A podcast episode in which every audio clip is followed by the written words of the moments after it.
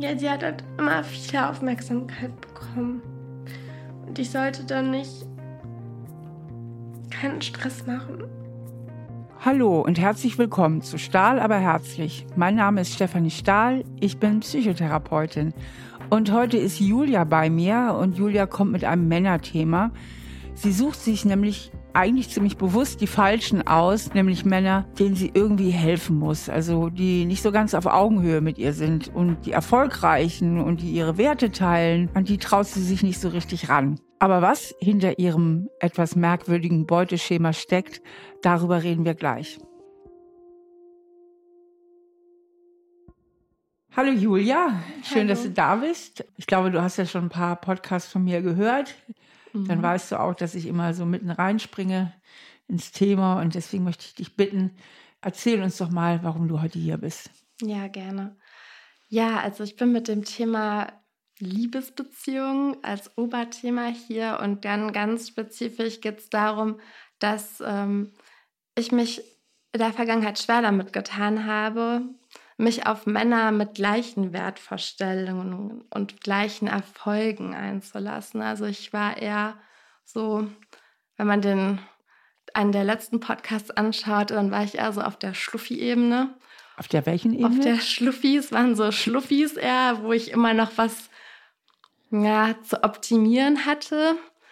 Ähm, und die Männer, die jetzt so erfolgreich sind oder das gleiche Wertesystem vertreten, die finde ich, ja, die machen mir ein bisschen Angst, würde ich sagen. Oder auch, vielleicht sind die auch langweilig. Mhm. Also Männer, die zu dir passen, den weichst du gerne aus. Ja.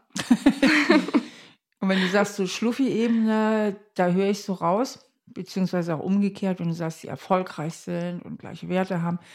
Ich höre aus beiden so raus, äh, Schluffi höre ich raus, da bist du ja ein bisschen die Überlegene. Mhm. Und dass hier vielleicht Männer, die auf Augenhöhe sind oder die du vielleicht dann vielleicht auch schnell als überlegen wahrnimmst. Also mhm. dass du die anderen, dass du dich denen dann nicht so gewachsen fühlst. Also dass diese Kategorien überlegen, unterlegen mhm. eine wichtige Rolle spielen. Ja, also ich habe mich ja schon also intensiver mit dem Thema auseinandergesetzt und eigentlich war so ein Schlüsselmoment, dass ich gesehen habe, die mh, mm, bisherigen Beziehungen, die basierten schon stark darauf, dass ich einerseits wusste, ich bin gut genug, weil ich wusste, okay, dann, also die hatten zum Beispiel so ein, also war so eine Drogenthematik.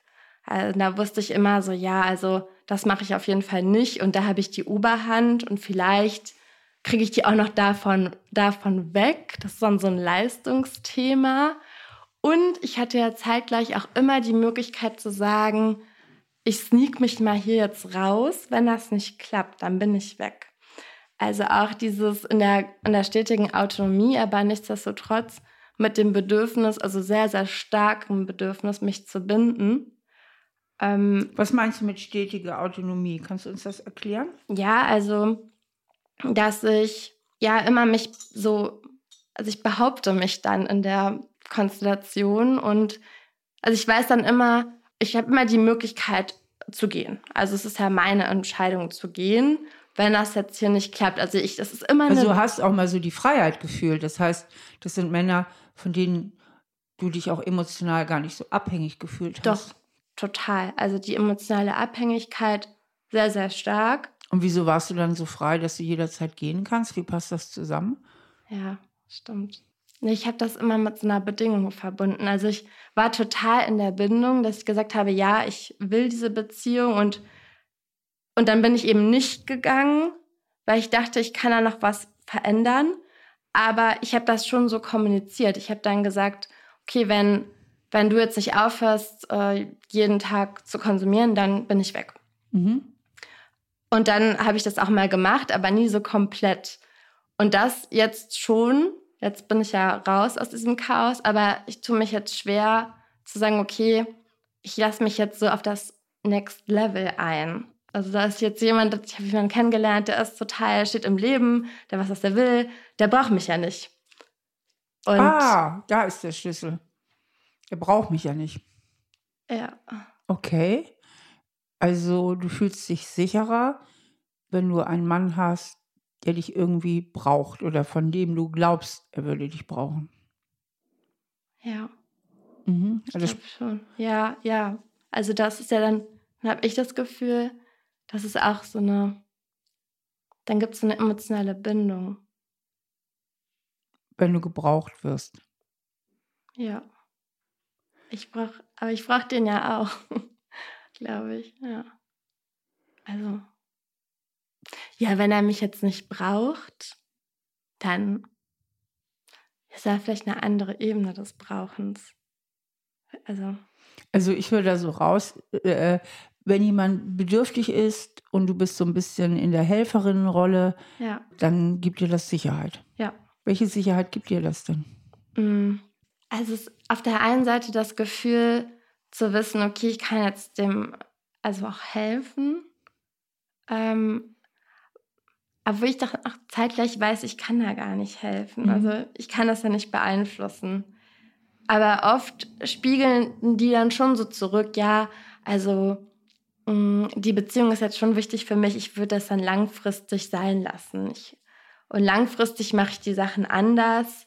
Das ist ja nicht für immer so. Und ich lasse mich dann schnell, also ich idealisiere dann sehr stark und denke, gut, dann halte ich das jetzt hier mal aus und dann wird sich das schon ändern. Und außerdem kann ich ja auch zeitgleich ein gutes Vorbild sein und dann sieht er ja, dass er das gar nicht mehr braucht. Mhm. Und ich glaube, dann könnte es auch sein, dass ich denke, dass ich dieses Brauchen einer irgendeiner Substanz kann ich ja dann durch Wärme ersetzen und die brauche ich ja zeitgleich. Also ich formuliere es mal so.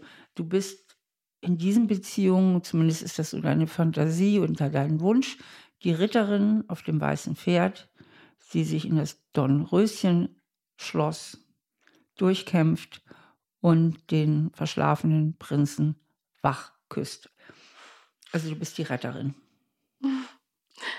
Ja, das kann man schon so, so sehen, ja. Und die Challenges, also dieser Ritt dahin, der geht auch häufig durch viele Dornen und Krisen. Genau. Aber ähm, was da ja so wichtig ist, dass du so die Erlöserin bist, die Mhm. Helfende. Und was versprichst du dir davon am Ende? Was ist so dein erträumtes Happy End?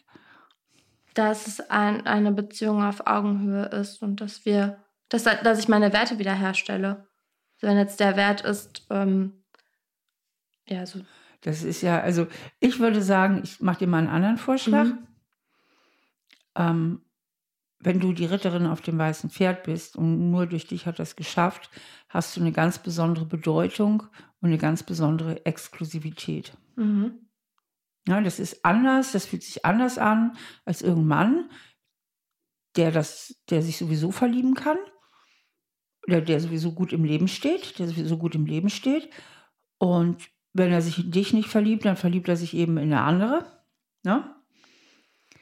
Und das ist nicht so exklusiv. Da bist du nicht so das Besondere, wie wenn du eben die Erlöserin bist, die Ritterin auf dem weißen Pferd. Und Hm. das heißt, bei dem, der auf Augenhöhe ist, oder dem du dich vielleicht sogar etwas unterlegen fühlst, dem fühlst du dich mehr ausgeliefert, oder?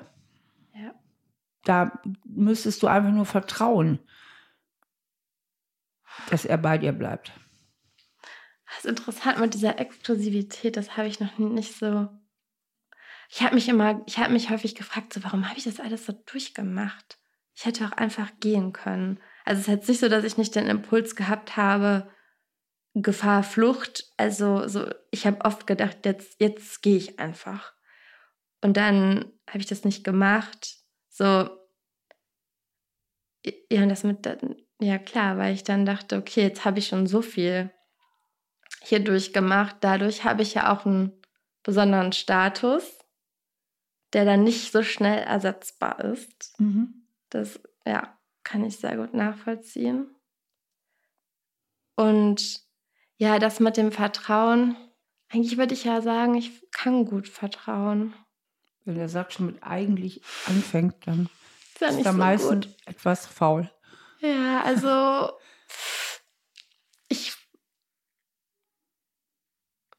Ja, ich, ich glaube, ich bin dann häufig in der Analyse. Also ich jetzt überlege, ich lerne so jemanden kennen und dann schreibt er auch irgendwie drei Tage nicht zurück. Dann denke ich sofort, ja, nee, das ist ziemlich wichtig. Und ich kann nicht so, also dieses Stille aushalten wäre ja ein Vertrauensvorschuss, so ein bisschen.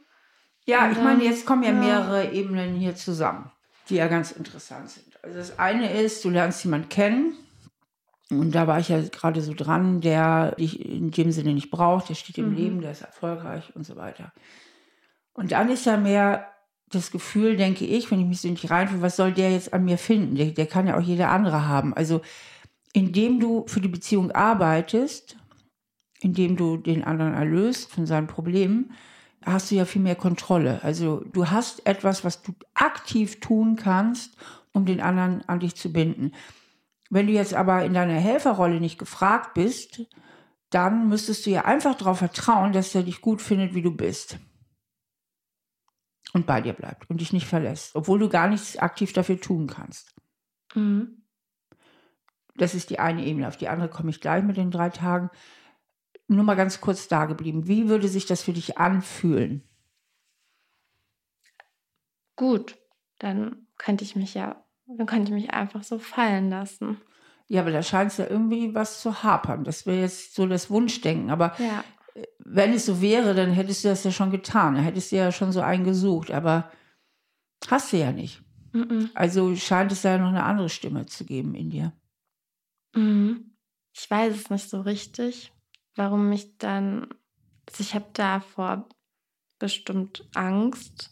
Wenn ich so überlege, woher das kommen könnte, oder, also klar, also, Bleib erstmal beim Hier und Jetzt. Was macht dir Angst? Dann, dass dass ich denke, der könnte mich enttäuschen. Also, wenn ich jetzt, also ich muss ja gar nichts tun. Enttäuschen heißt verlassen oder was ja, heißt Dann ja. bin ich alleine. Okay. Ja. Dass ich mich darauf einlasse. Also ich glaube, ich bin schon so jemand, der all in geht. Also dann gebe ich so mein ganzes Herz ab und stürze mich auch da so rein. Also wenn ich das dann einfach so ohne ohne Arbeit? Ohne Arbeit mache, dann habe ich keine Kontrolle mehr. Genau. Und ich weiß nicht, warum ich da. Also dann müsstest du ja wirklich vertrauen, ne? Keine ja. Kontrolle. Also dieses, ich helfe dir, gibt dir einfach eine Form der Kontrolle, weil du irgendwie dafür arbeitest, um am Ende jemanden exklusiv an dich zu binden. Ich kann mir das auch gar nicht so richtig vorstellen, dass das so einfach möglich ist. Ja, dahinter muss eine tiefe Überzeugung stecken, dass du so wie du bist nicht genügst. Nur einfach da zu sein, einfach nur du sein, das reicht nicht. Ja. Was geht gerade in dir vor? Hm. Ich überlege, wo das herkommen könnte. Stopp, wir gehen noch nicht in die Analyse. Ich möchte erstmal verstehen. Ich frage mich so. Spür mal, spür mal, ob das richtig ist. Spür mal dahin. Ja, ich, ich fühle das Einfach so. nur ich sein, so. Einfach nur ich sein mit meinen Wünschen, mit meinen Bedürfnissen, mit dem, wie ich halt so bin. Das fühlt sich schon gut an. Also für ja. mich fühlt sich das gut an. Aber wenn jetzt jemand anders dazu kommt, also jemand, den du toll findest, reicht das? Reichst du? Also genügst du? Hm. Ja, ich würde, ja, ich würde sagen schon. Mhm. Ich glaube, das sagt jetzt aber dein Kopf. Mhm. Der natürlich recht hat, aber wenn du es im tiefsten Inneren so spüren würdest, dann hätte ich keine Angst. Ja, vielleicht ist da schon so im Bauch das Gefühl ja, der Unsicherheit. Nicht so ganz überzeugt zu sein, dass ich einfach nur ich sein muss. Genau. Und deswegen hast du da so ein kleines Helfersyndrom entwickelt. Ja, Julia leidet unter so einem kleinen Helfersyndrom. Und Helfersyndrom bedeutet, dass man sich Menschen aussucht, äh, sowohl in Liebesbeziehungen, manche Menschen tun das aber auch in vielen anderen Beziehungen, denen sie irgendwie helfen müssen. Also hilfsbedürftige Objekte, sage ich jetzt mal. Entweder wie bei Julia, der mit Drogen zu tun hatte, oder auch Menschen, die gesundheitlich sehr krank sind, psychische Probleme haben, finanziell am Abgrund stehen und so weiter und so fort. Und dahinter verbirgt sich halt eine sogenannte Selbstschutzstrategie. Selbstschutzstrategie heißt, ich mache irgendetwas, um mein Selbstwertgefühl zu stabilisieren. Und das Helfersyndrom ist halt eine typische Selbstschutzstrategie, um ein an sich etwas labiles Selbstwertgefühl zu kompensieren, nach dem Motto, ich helfe dir, ich bin gut für dich. Also nur ich sein fühlt sich, ja, wie fühlt sich das an? In Bezug auf einen Partner. Eigentlich ist es cool. Da ist es ja super. Dann mache ich mein Ding, ich bin ich. Mhm, ich habe jetzt eigentlich das Gefühl, ich müsste mich so groß verstellen, aber damit mache ich mich ja auch angreifbar. Ja, ich frage mich ja, wenn ich jetzt gar nichts machen muss, dann ist man einfach nur so zusammen, ohne dass man einen anderen braucht. Also zumindest nicht braucht im Sinne, helf mir mit meinem Leben. Also mhm. Beziehung, ja, das auch man super. braucht schon den anderen, weil eine echte Liebe ist auch immer eine Form der Abhängigkeit. Also man kann nicht jemanden wirklich lieben und komplett unabhängig sein. Das schließt sich voneinander aus. Aber du wärst einfach nur du. Ne? Und da ist eben dieses große Vertrauen, was da ins Spiel kommt. Mhm. Reiche ich, ne? genüge ich so, wie ich bin. Was ist, wenn ich jetzt plötzlich nicht mehr dafür arbeite? Die Arbeit stellt für mich ja Kontrolle her. Mhm. Ja.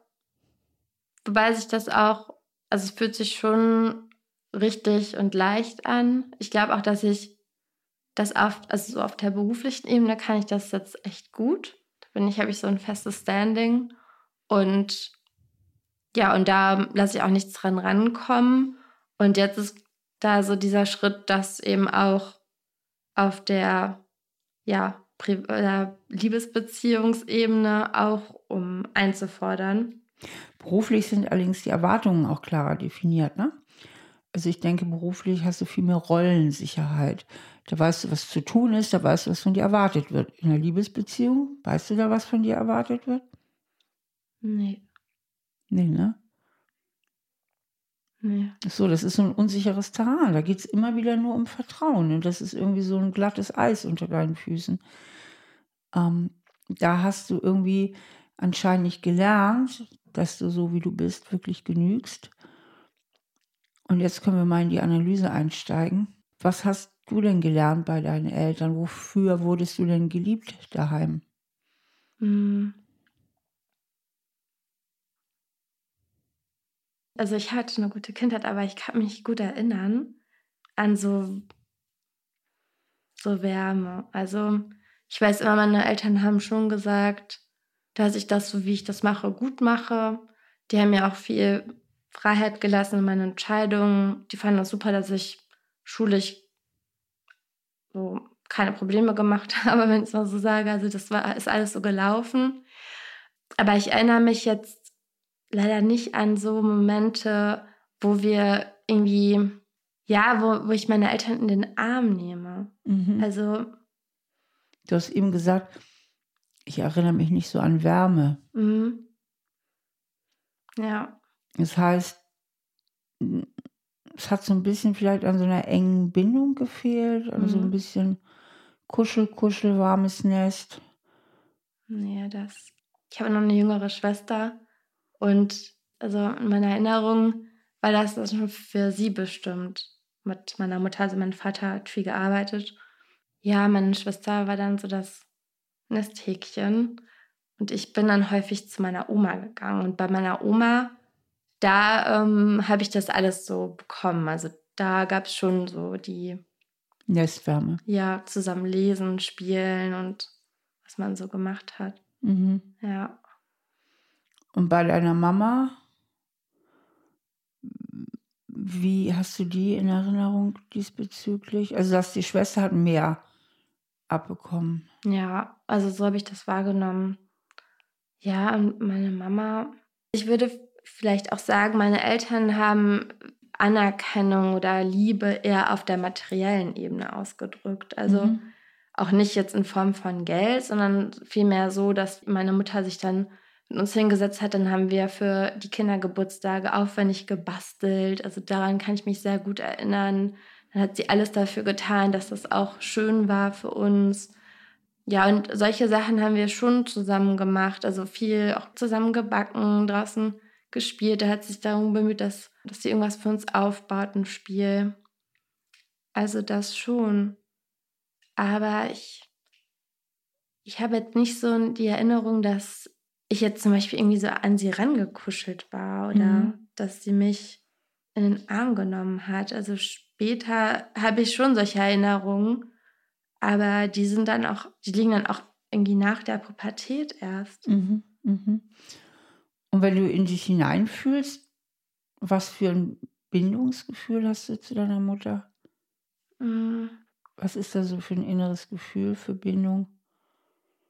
Ja, ich ist ein bisschen komisch. Also ich habe jetzt nicht das Gefühl, wenn ich meine Mutter umarme, dass das so, so eine richtige, echte Wärme ist. Mhm. Also ich, von ihr ist das schon so und dann knuddelt sie mich auch. Aber in mir ist dann immer so ein bisschen Flucht. Okay. Kannst du da mal hinspüren in diesen Teil in dir, der fliehen will? Wenn du magst, kannst du vielleicht mal die Augen schließen und mal wirklich so Brust, Bauchraum in dich hineinspüren, mal so Kontakt aufnehmen zu diesem Teil in dir, der fliehen will. Wie spürst du den auf der körperlichen Ebene? Bauch. Also ich würde sagen, ich habe dann das Gefühl, da zieht sich so der Magen zusammen. Mhm. Und ja, vielleicht auch so eine kleine Schutzhaltung, dass ich so denke, okay, ich, ich will mich jetzt daraus lösen und will mich so verpacken. Okay, also richtig beschützen. Ja. Okay. Ich stelle dir jetzt mal eine Frage und diese Frage leitest du innerlich weiter an dieses Gefühl, sag nochmal, wie ist dieses Gefühl so beschützend, verpackend? Ja, und auch einengend. Also, einengend, hm, so ein enge Gefühl im, mhm. im, im, Bauchraum. Ja. Mhm. Die Frage lautet, und die leitest du innerlich weiter in das Gefühl, dann guckst du mal, ob aus diesem Gefühl heraus eine Antwort kommt, ja? Mhm. Was an der Beziehung mit meiner Mama, sagst du Mama? Ja. Macht es da so einengend und verpackend beschützend. Und die erste Antwort ist meistens die richtige. Ich würde jetzt sagen, meine Schwester. Meine Schwester. Okay. Kannst du da mal bleiben? Wenn du jetzt an deine Schwester denkst oder nochmal so spürst, wie fühlt sich das jetzt da innen drin an? Bleibt das Gefühl genau das gleiche oder verändert sich ein bisschen was? Mhm. Also wenn ich meine Schwester umarme, dann, dann fühle ich das so. Also dann fühle ich diese, dann fühlt sich richtig an. Das mhm. heißt, ich will sie jetzt auch nicht dafür verantwortlich machen. Aber deine Schwester hat damit zu tun, dass, dass du dich deiner Mutter nicht so nahe fühlst. Mhm. Kannst du das noch genauer fassen? Ja, ich denke dann, dass ich dass ich nicht so geliebt werde wie sie. Okay. Wie ist das jetzt gerade für dich? Was spürst du gerade? Traurig. Traurig. Mhm. Ja, das. Ja, sie hat halt immer viel Aufmerksamkeit bekommen. Und ich sollte dann nicht keinen Stress machen. Also, ist jetzt auch so hart gesagt, aber auch wenn wir mal Streit hatten, dann hieß es immer so, der Klügere gibt nach ähm, und dass sie auch klein ist. Mhm.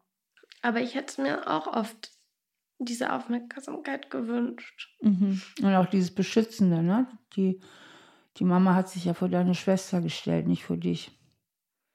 Ja. Mhm. Und das macht dich gerade sehr traurig. Ja. War dir dieser Schmerz so bewusst oder ist das jetzt selber für dich nochmal überraschend, dass das doch so tief sitzt? Ja, schon. Also, dass da meine Schwester jetzt kommt, das, das ist schwierig für mich, weil, weil sie auch super wichtig für mich ist und andererseits ist es ja auch nicht ihre Schuld.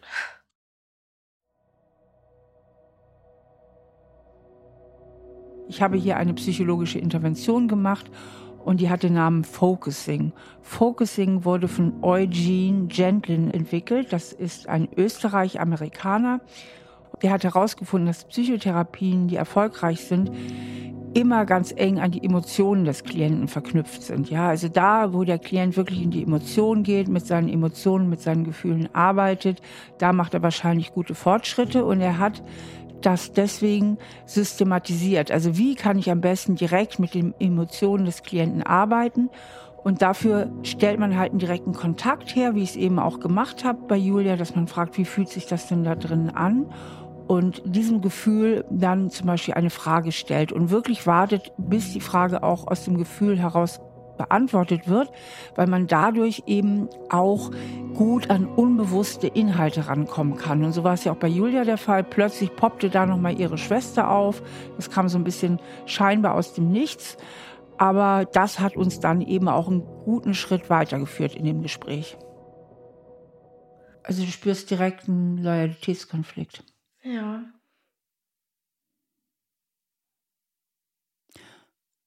Was wäre denn, wenn du den nicht hättest? Welches Gefühl hättest du denn dann zu deiner Schwester? Hm. Na, ich würde, ich wäre ich ein bisschen so wütend. Mhm. Ja, du traust dich das kaum zu sagen, ne? Mhm. Es ist, ja.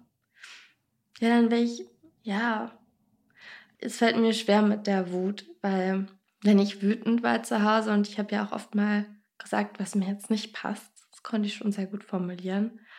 Das wurde jetzt nicht diskutiert. Also wenn ich gesagt habe, oh, ich möchte aber auch das und das, also ebenso gleich wie meine Schwester oder was anderes, dann wurde gesagt, das diskutieren wir nicht.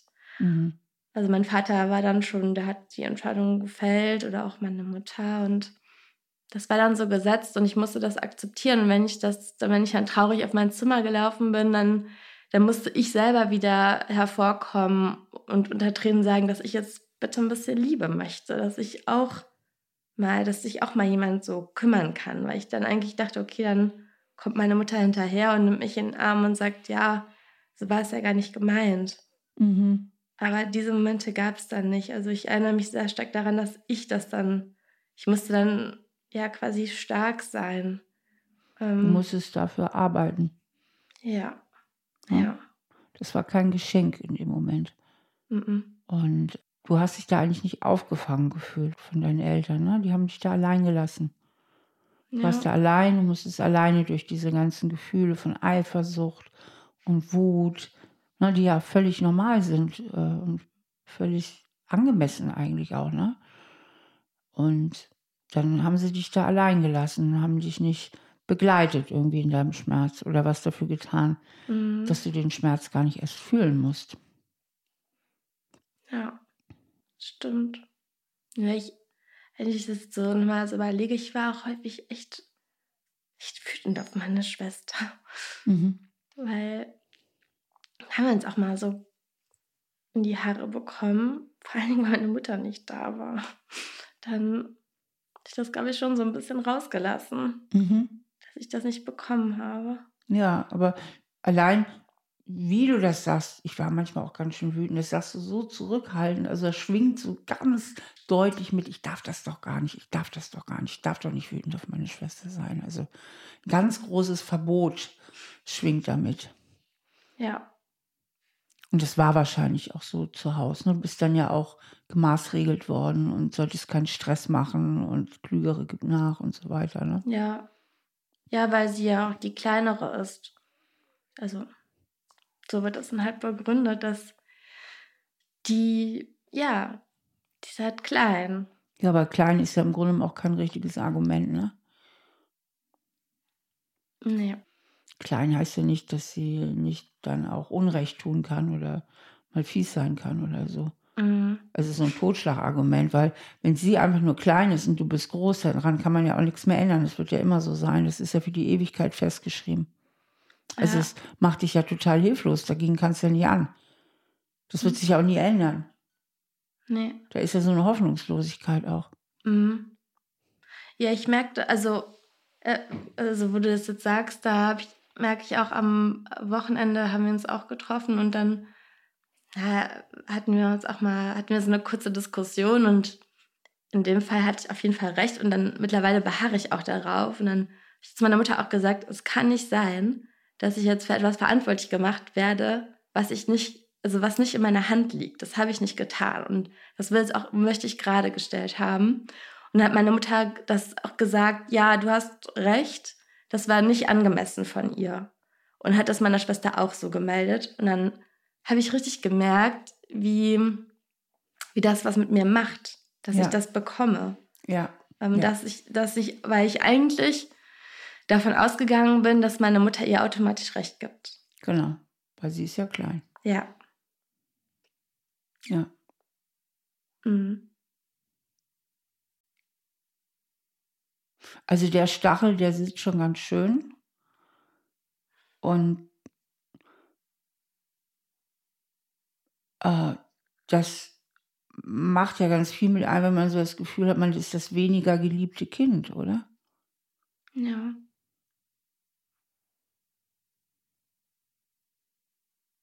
Oh, das macht dich jetzt auch wieder ganz traurig, oder? Ja. Ich meine, wir wissen es ja nicht, ob du das weniger Geliebte warst, aber es hat sich so angefühlt für dich, ne? Ja. Und ich glaube auch deswegen habe ich das dann auch schnell so, so, das ist ja so die, das, was mir fehlt. Also und ich kann es jetzt auch nicht mehr rückgängig machen. Eigentlich hatte ich mir das so vorgestellt, dass die Familie oder meine Mutter zum Beispiel so jemand ist, der mir so besonders viel Wärme geben könnte.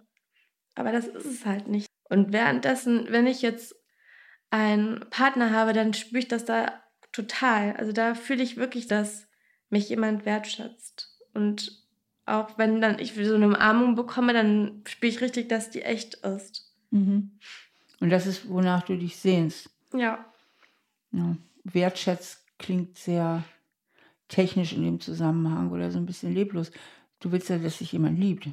Ja. Aber da das für dich nicht selbstverständlich ist, geht das nicht so einfach. Da musst du dir jemanden suchen, wo du die Liebe ein bisschen unter Kontrolle hast, indem du etwas dafür tun kannst, aktiv, indem du dafür arbeitest. Ja, weil es das alte Muster ist. Das genau. hat ja immer so geklappt. Ja. Ja, hat es wirklich geklappt? Naja, aber ja, eigentlich nicht, weil das ja auch immer, ja, ja. Ich meine, hat es bei deinen Eltern geklappt? Hat es wirklich nee. geklappt? Nee, ne? Nee. Hat nicht geklappt. Hat nicht geklappt, würde ich auch sagen. Ist auch um, ja, und wenn ich ehrlich bin, dann haben auch diese Beziehungen nicht geklappt. Ja. Es war nur so ein zeitweise, ja, also wirklich himmelhoch jauchzend und zu Tode betrübt. Ja. Kein stetiger Halt. Genau. Was ja eigentlich absehbar war. Also irgendwie, wir sprechen ja manchmal auch von Wiederholungszwang in der Psychologie dass du dir irgendwie immer wieder Männer aussuchst, wo du eigentlich, wo klar ist, dass das nicht so einfach ist und dass Liebe einfach ein Geschenk ist, wo, wo klar ist, dass sie viel beschäftigt mit sich selbst sind, wo klar ist, dass die nicht so in die wirkliche Verantwortung gehen für dich. Ja. ja also irgendwie, dass du vielleicht immer wieder was wiederholst von früher. Also dieses Arbeiten, aber diesmal schaffe ich es. Diesmal mhm. gewinne ich. Wiederholungszwang ist in der Psychologie ein feststehender Begriff und er bezeichnet eben dieses Phänomen, dass man gerne mal Dinge, die man in der Kindheit erlebt hat, reinszeniert, also wiederholt, unbewusst, sind eigentlich immer unbewusste Muster um sie dann im Hier und Jetzt zu lösen. Also wenn man zum Beispiel wie Julia so das Gefühl hat als Kind, ich werde nicht genügend geliebt und ich muss etwas dafür tun, dass ich geliebt werde, ich muss dafür arbeiten, dass ich geliebt werde, dass sie unbewusst sich wieder solche Männer aussucht, wo sie genau dieses Muster wieder anbringen kann und dahinter verbirgt sich auch wiederum der unbewusste Wunsch, es diesmal aber zu schaffen. Diesmal schaffe ich es, diesen Menschen wirklich eng an mich zu binden und dass der mich liebt. Du guckst so, wie wenn das irgendwie dich gerade sich richtig anfühlt. Ja. Ja, diesmal schaffe ich es. Ja. Das, das ist schon so. Ja. Und dann denke ich auch manchmal, jetzt habe ich schon so viel Zeit investiert, jetzt halte ich noch durch. Mhm. Zeit investiert, ja. Das ist wie bei so einer schlechten Aktie, ne? wo man denkt, irgendwie, Ja. ne? ich, muss jetzt, ich kann die jetzt auch nicht mehr verkaufen. Ne? Die ist jetzt ist wirklich, und dann sinkt sie noch weiter im Wert. Denkst du, scheiße, hättest du mal da verkauft, da wäre es noch rechtzeitig gewesen, vielleicht. Und die Verluste werden immer größer. Und du denkst mal, nee, jetzt kann ich sie erst recht nicht, jetzt kann ich nur noch warten, bis es irgendwann nochmal bergauf geht. Gell? Ja. Ja, das ist so ziemlich genau der Verlauf. Dann denke ich mir im Nachhinein immer, ach, das war doch schon ein tiefer Absprungpunkt. Mist. Ja, also das habe ich schon sehr genau. Also, wobei ich auch sagen muss, wenn die dann einmal verkauft ist, dann ist, und das ist natürlich, dauert das ein bisschen, aber die will ich mir auch nie wieder kaufen Ja. Rückblickend. Ja, wenn die Bindung einmal vorbei ist, dann ist sie auch wirklich vorbei. Kann ja auch nicht mehr reanimiert werden. Das Wichtige für dich wäre ja, dass du aus dem Verhalten deiner Eltern keine Schlüsse für deinen Wert ziehst. Also jetzt, wenn du mal ganz von außen drauf guckst, was sagt das frühere Verhalten deiner Eltern gegenüber deiner Schwester oder vor allen Dingen von deiner Mutter, von der Mama gegenüber deiner Schwester über deinen Wert als Kind etwas aus? Ja, vielleicht, dass ich nicht so liebenswürdig bin. Ich meine jetzt objektiv, nicht subjektiv. objektiv. Wenn du ganz von außen drauf guckst. Dass meine Mutter meine Schwester prä präferiert, Und was sagt das über deinen Wert aus? dass ich weniger wert bin. Du bist doch im. Gefühl, mal objektiv. Das, Stell dir vor, das wär's nicht du, das wäre jetzt irgendein Kind und die Mutter bevorzugt das eine Kind Mhm. gegenüber dem anderen. Was sagt das über den Wert des anderen Kindes aus? das. Ich weiß nicht. Das andere Kind ist ja weniger wert. Jetzt hast du echt ein Brett vom Kopf. Das sagt gar nichts darüber aus.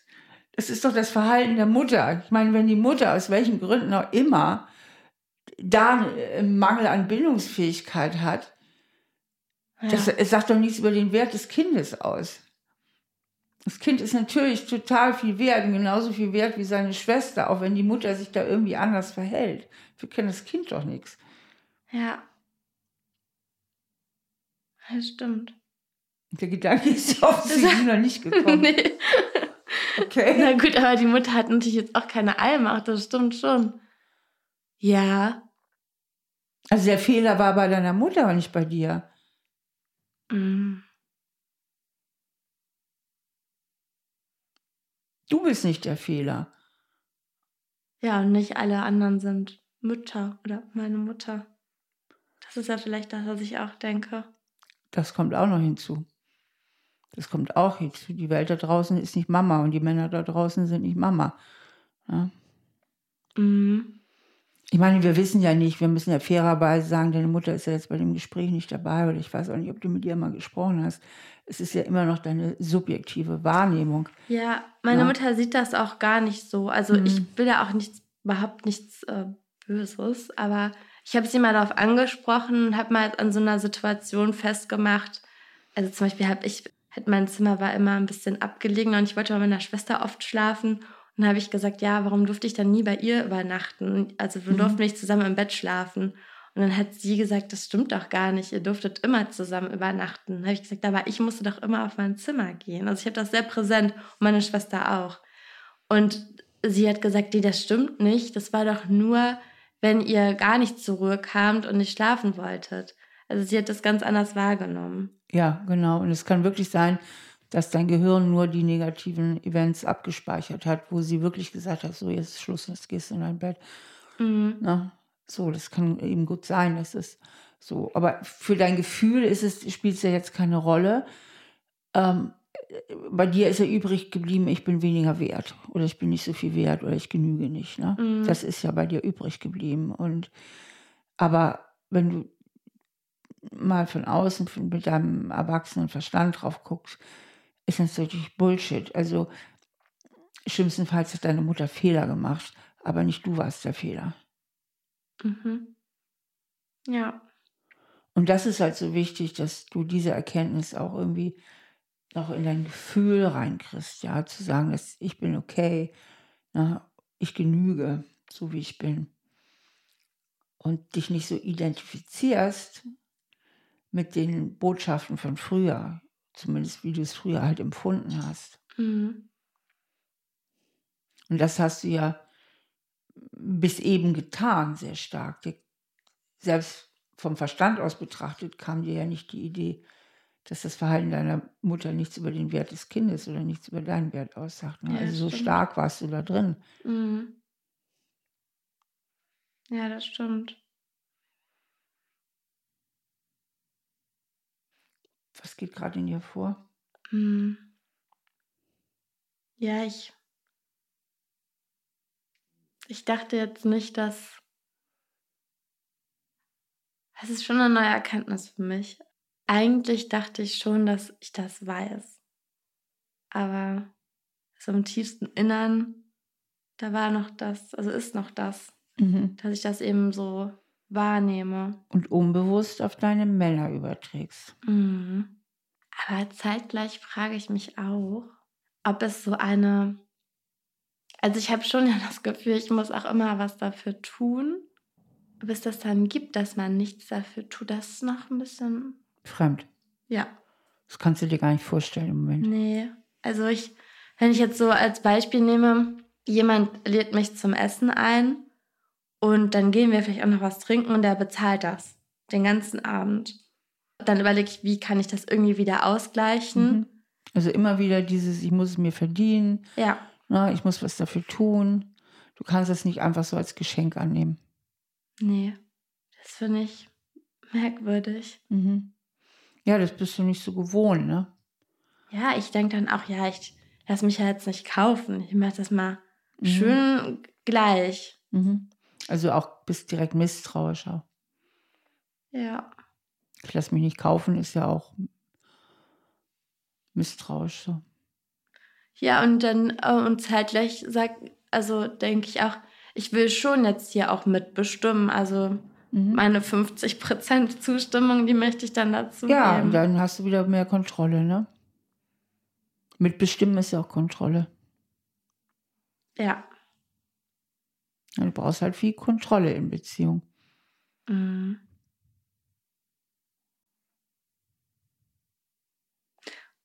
Und ja, ah ja. Das könnte natürlich dann auch sein, dass ich deshalb so welche angezogen habe, die ich auch kontrollieren kann. Mhm. Bin ich ja doch selber schuld. so ein bisschen, ja, ja klar. Und wenn ich jetzt jemanden habe, den ich jetzt nicht, wo alles in Ordnung ist, dann muss ich nichts mehr machen. Obwohl ja, es ist ja eigentlich so eine Illusion, ähm, wenn jemand ein Drogenproblem hat, du könntest ihn kontrollieren. Woraus ernährt sich denn die Illusion, du könntest ihn kontrollieren? Mm. Ja, also in dem Fall, ja, ich kann ihn jetzt nicht kontrollieren, aber ich kann ja, also wir lernen uns kennen, ich bekomme das heraus und dann, also spreche ich das natürlich an. Nee, es ist nicht mein Thema, ich kann damit nicht, ich kann das nicht handeln, möchte das auch nicht. Und dann bekomme ich aber sehr schnell gespiegelt, ja, aber es ist alles so schön und ich mache das ja sowieso nicht mehr. Also ich werde das aufhören, peu à peu. Und dann kann ich ja kontrollieren, inwieweit der Prozess des Aufhörens auch mit meinem Plan, ich jetzt nicht irgendwie niederschreibe, aber im Kopf habe, übereinstimmt. Das heißt, mhm. ich kann immer wieder in, dann muss ich eben kontrollieren, fragen, ob das schon so fortgeschritten ist. Und welche Befriedigung gibt dir das? Ja, eigentlich finde ich das nicht so toll. Ich will ja nur sicher sein, dass ich mich hier wirklich fallen lassen kann. Bindungsversuch am bindungsuntauglichen Objekt. ja, ja, ne? Ja, ja, ja. Das ist es. Ja, fragst du doch wirklich, wenn man zuhört, dann sucht ja gleich jemand, der die Probleme nicht hat. Ja. ja. Aber da, jetzt drehen wir uns natürlich ein bisschen im Kreis. Da waren wir ja eigentlich vorhin schon, mhm. weil da ging es ja um das Thema, ich muss dafür arbeiten und das ist eigentlich meine Kontrolle. Wenn ich, na, ich kann nicht mich einfach so fallen lassen. Ich muss was dafür tun, um geliebt zu werden. Und das gibt ja eigentlich das Hauptkontrollgefühl, ne? Mhm. dass du eine Möglichkeit hast, nicht einfach nur zu vertrauen und dich damit auszuliefern. Ja. Also es ist ja nicht so, dass ich mich jetzt nicht öffne für, ähm, für Männer, die jetzt da, also die schon auf der gleichen Ebene tanzen. Aber ähm, ich habe jetzt auch natürlich dann, ja, dann befürchte ich manchmal, ob ich dann nicht doch wieder so zurückgehe. Also die, die Frage ist so ein bisschen, ist es einfach eine Entscheidungsfrage, ob ich vertraue? Also, oder wie Also Vertrauen heißt ja, dem Mann zu vertrauen, heißt ja eigentlich in erster Linie, dir selbst zu vertrauen. Ja.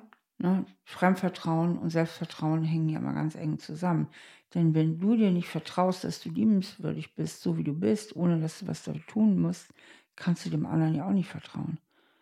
Weil du selbstverständlich dein mangelndes Selbstvertrauen in ihn hineinprojizierst. Wenn du glaubst, ich bin nicht liebenswert, so wie ich bin, unter der Bedingung, ich muss nicht dafür arbeiten, kannst du unmöglich glauben, dass dein, dass dein Partner zu anderen Ergebnissen kommt als du selbst, weil das ist ja deine Überzeugung.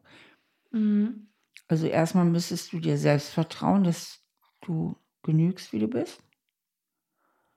Und dann müsstest du darauf vertrauen, wenn du verlassen würdest, dass du das überlebst.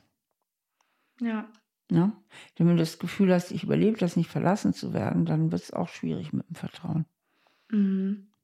Also auch da ist wieder das Selbstvertrauen, ich werde es im Zweifelsfall überleben. Denn eine Garantie hast du ja nie. Ja, stimmt. Mhm.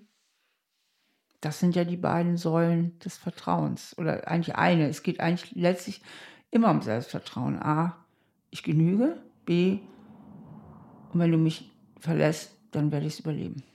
Ja. Ja. Ja, überleben. Ja. Ja, ja, werde ich natürlich überleben. Du, mir fällt jetzt gerade noch mal was ein, es ist uns vorhin verloren gegangen, da hatte ich von zwei Ebenen gesprochen. Da sagtest du, wenn der sich drei Tage auf eine Textnachricht nicht meldet, dann habe ich nicht Vertrauen, dass. Wie hast du gesagt? Ja, dann denke ich, was ist denn da im Busch? Ja, und da finde ich deine Gedanken übrigens völlig richtig. Hm. Ich finde, Standard, also Beziehungsstandard oder auch Kennenlernen oder Flirtstandard ist, dass eine Textnachricht auf jeden Fall noch am selben Tag und am besten innerhalb von ein paar Stunden beantwortet wird. Ja. ja und wenn jemand sich drei Tage Zeit lässt, dann will ich schon denken, sag mal, der hat ein Problem mit Verbindlichkeit, den will ich schon mal direkt abwaschen. Ja. Ich finde drei Tage unverschämt. Ja, und da bin ich auch gerade an dem Punkt, dann ab ins Archiv. Genau. Weg damit. Ja, und schon auch, also wenn er nicht innerhalb von 24 Stunden sich meldet, also eigentlich finde ich, muss sowas beim Flirten und so weiter, das muss viel, viel schneller beantwortet werden. Ja. Und da ist auch wichtig, dass du dir Standards setzt. Na, dass du sagst, was will ich, was erwarte ich von der Beziehung, dass du da für dich selber klar bist, mhm. dass du deine Beziehungsstandards klar hast, auch deine Flirt- und Anbahnungsstandards. Na, was ist ein Standard, was ist für mich zum Beispiel No-Go beim ersten Date? was weiß ich, No-Go wäre für mich, dass der mich kritisiert. Mhm. Ne? Oder so. Also, oder unpünktlich kommt. 20 Minuten auf sich warten lässt. Es sei denn, er hat eine verdammt gute Begründung. Ja, also dieses so, ähm, dass du klare Standards hast, weil dann ist es auch nicht mehr so wichtig, hat der andere jetzt, stimmt mit dem was nicht, hat er Bindungsangst, hat er irgendwie ein Problem oder steht er einfach nicht auf mich, weil du dann die Kontrolle über deine Standards hast. Und warum immer die anderen, der andere sie nicht einhält, es passt dann halt für dich nicht, ne? Mhm. Ja, und das fällt mir auch leicht. Also es fällt mir mittlerweile leicht, diese Regeln zu setzen. Also am liebsten würde ich dann einfach sagen, so, das hat mir nicht gepasst und deswegen schreibe ich jetzt nicht mehr. Also ich möchte den Kontakt abbrechen. Ja, und was hindert dich daran, wenn du sagst am liebsten? Ja, weil ich denke dann, das ist ein bisschen überheblich. Also, was fällt mir so ein? Aha, wieder, wieder dieses Ich genüge nicht oder mir steht das nicht zu, ne? Ja. Aber jetzt merkst du es selber, ne? Mhm. Jetzt merkst du es selber. Ja, ich, ja. Mein Impuls sagt schon so, ja, schreibst du jetzt, dann hat die Sache erledigt. Genau. Gar nicht hier im Wartezimmer die Zeit vertrödeln. Richtig. Und das ist ja auch ein ganz gesunder Impuls. Ja. Aber dann kommt wieder dieses innere Schattenkind in dir durch. Ha, du bist doch nicht so toll und nimm dich jetzt nicht, mach keinen Stress. Vielleicht ist das Mhm. wieder die Stimme deiner Mutter, jetzt mach keinen Stress, ne? Ja, So, dieses, nimm dich mal zurück. Na, und du bist ja die Ältere und nimm dich nicht so wichtig, ne? Mhm. So, da, genau. Und ja, da, also dann, ich könnte auch zurückstecken, okay, zwei Tage oder drei Tage. genau. So, oder einfach mal, oder einfach nichts sagen und so auslaufen lassen. Aber mein innerer Impuls, der würde jetzt schon gerne einen Strich drunter ziehen und sagen, gut, das hat sich Genau. erledigt. Und dann kommt ja wahrscheinlich diese alte Erziehung oder diese Mutterstimme wieder quer oder die Vaterstimme, der war ja auch sehr viel daran beteiligt. Hey, hey, mach mal hier keinen Stress, nimm dich nicht so wichtig, ne? So, Mhm. so. Und da musst du halt gut aufpassen in Zukunft, dass die alte Stimme dir nicht diktiert, was du tust, sondern da auch auf deine gesunden Impulse achtest. Ja, Und dann kannst du immer von außen drauf gucken. Wenn du dir im Zweifel bist, ist das jetzt gesund, was ich denke, oder ist das, hat nicht die andere Stimme recht? Wirklich von außen mal drauf gucken, mit dem Verstand beurteilen. Was sagt denn dein Verstand dazu, wenn der sich drei Tage nicht meldet? Was sagt der? der sagt, ja, das geht nicht. Das passt gar nicht in die Erwartungshaltung. Ja, Und eigentlich ist es ja auch jetzt keine, es ist ja keine utopische Erwartung. nein, Ja. nein, was, was ist denn dabei, mal schnell eine Textnachricht zu schreiben Genau. oder zu sprechen? Das ist ja wirklich, Und ich nehme mir die Zeit ja auch, deswegen erwarte Ja. ich zeitgleich, dass sich ein anderer das auch nimmt. ja. Und wenn er es nicht macht, dann ja, ja. genau. Mhm. Also dir fehlt ja auch ein bisschen gesunde Wut, weil Wut dürfte ja nicht so viel sein daheim. Ja. Na, das ist natürlich wichtig, dass du diesem Gefühl, ähm, dass du dir das erlaubst. Mhm. Ja, das merke ich auch, wenn ich, ja auch in Freundschaften, wenn ich dann mal meine, meine Meinung so sage und dann bin ich eher in der Wut, dann frage ich häufig, dann muss ich nochmal jemanden fragen, ob das nicht zu böse war. Also ich muss mich dann so rückversichern. Und dann nehme ich mich selber dabei wahr und denke mir so, ja, nee, eigentlich, eigentlich ist es in Ordnung, die Nachricht. Das war jetzt nicht, das war ja überhaupt nicht unfreundlich formuliert, es war aber klar abgesteckt, hier ist eine Grenze überschritten und das mache ich nicht mit. Ja. Ja, aber es fällt mir schon noch schwer, Mhm. also diese Wut dann auch zuzulassen. Ja. Ist auch nochmal ein anderes Feld mit Freundschaft. Wie formuliere ich es? Menschen, die konfliktscheu sind wie du, neigen natürlich manchmal dann auch dazu, dann das Pegel in die andere Richtung wieder zu viel. Aber das ist nochmal ein anderes Fass. Das machen wir jetzt nicht auf. Ich, Aber grundsätzlich ist es natürlich völlig so, dass du eben diese Wutgefühle zulassen musst und dann halt auch einen guten Weg dafür findest, mit ihnen umzugehen und wie du sie dann regulierst und sie auf jeden Fall nicht per se einfach wegdrückst und dann wieder die Stimme laut wird, nimm dich nicht so wichtig oder mach hier keinen Stress. Ne? Mhm. Ja, ich bin dann ja auch sehr in der Empathie und denke mir, ja, Mhm. vielleicht hat die andere Person noch gerade Stress oder viel um die Ohren und dann, ah, dann Ja. versuche ich das so schön zu reden. Genau, und Empathie und Schönreden sind ja immer die Mittel, um in der Bindung zu bleiben und die, das Trennende, nämlich die Wut, zurückzudrängen. Ja. Ja. Okay, ähm, ich denke, wir haben jetzt sehr viel besprochen. Was nimmst du denn so für dich mit heute? Mm. Naja, auf jeden Fall, also ah, diese Erkenntnis, woher das wirklich rührt, so aus der Kindheit, ähm, schon wichtig für mich jetzt. Das, ja, das werde ich mal so in mir arbeiten lassen.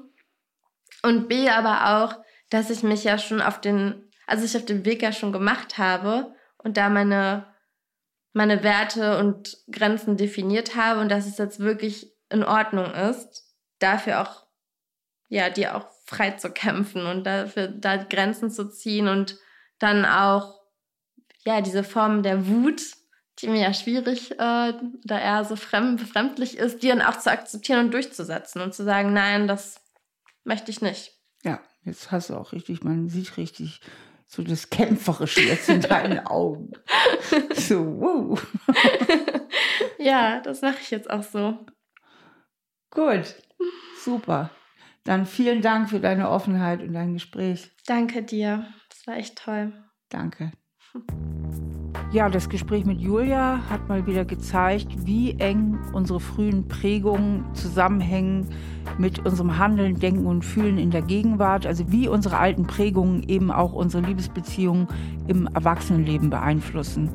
Das konnte Julia hier sehr schön für sich erarbeiten, auch nochmal ganz, ganz klar erkennen.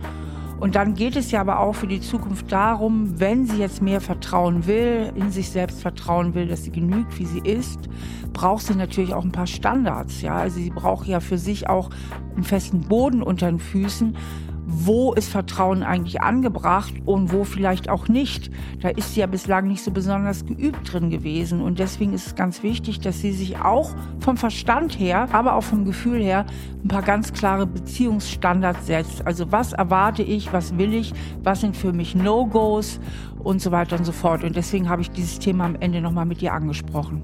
Ich hoffe sehr, dass ich Julia in diesem Gespräch weiterhelfen konnte, dass sie für sich genügend Gedanken, Ideen, Einsichten mitgenommen hat, mit denen sie eben jetzt auch erstmal alleine weitergehen kann. Und das nächste Mal kommt Lena zu mir. Lena leidet schon seit sieben Monaten unter massivem Liebeskummer und sie sagt über sich selbst, sie sei emotional abhängig geworden in dieser Beziehung.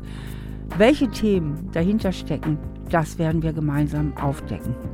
Und wenn ihr auch Lust habt, mal mit mir über eure Probleme zu reden, dann schickt mir gerne eine E-Mail an praxis.stephaniestahl.de. Bis zum nächsten Mal bei Stahl, aber herzlich. Stahl, aber herzlich, der Psychotherapie-Podcast mit Stefanie Stahl. Ein Podcast von AudioNow, produziert von Auf die Ohren.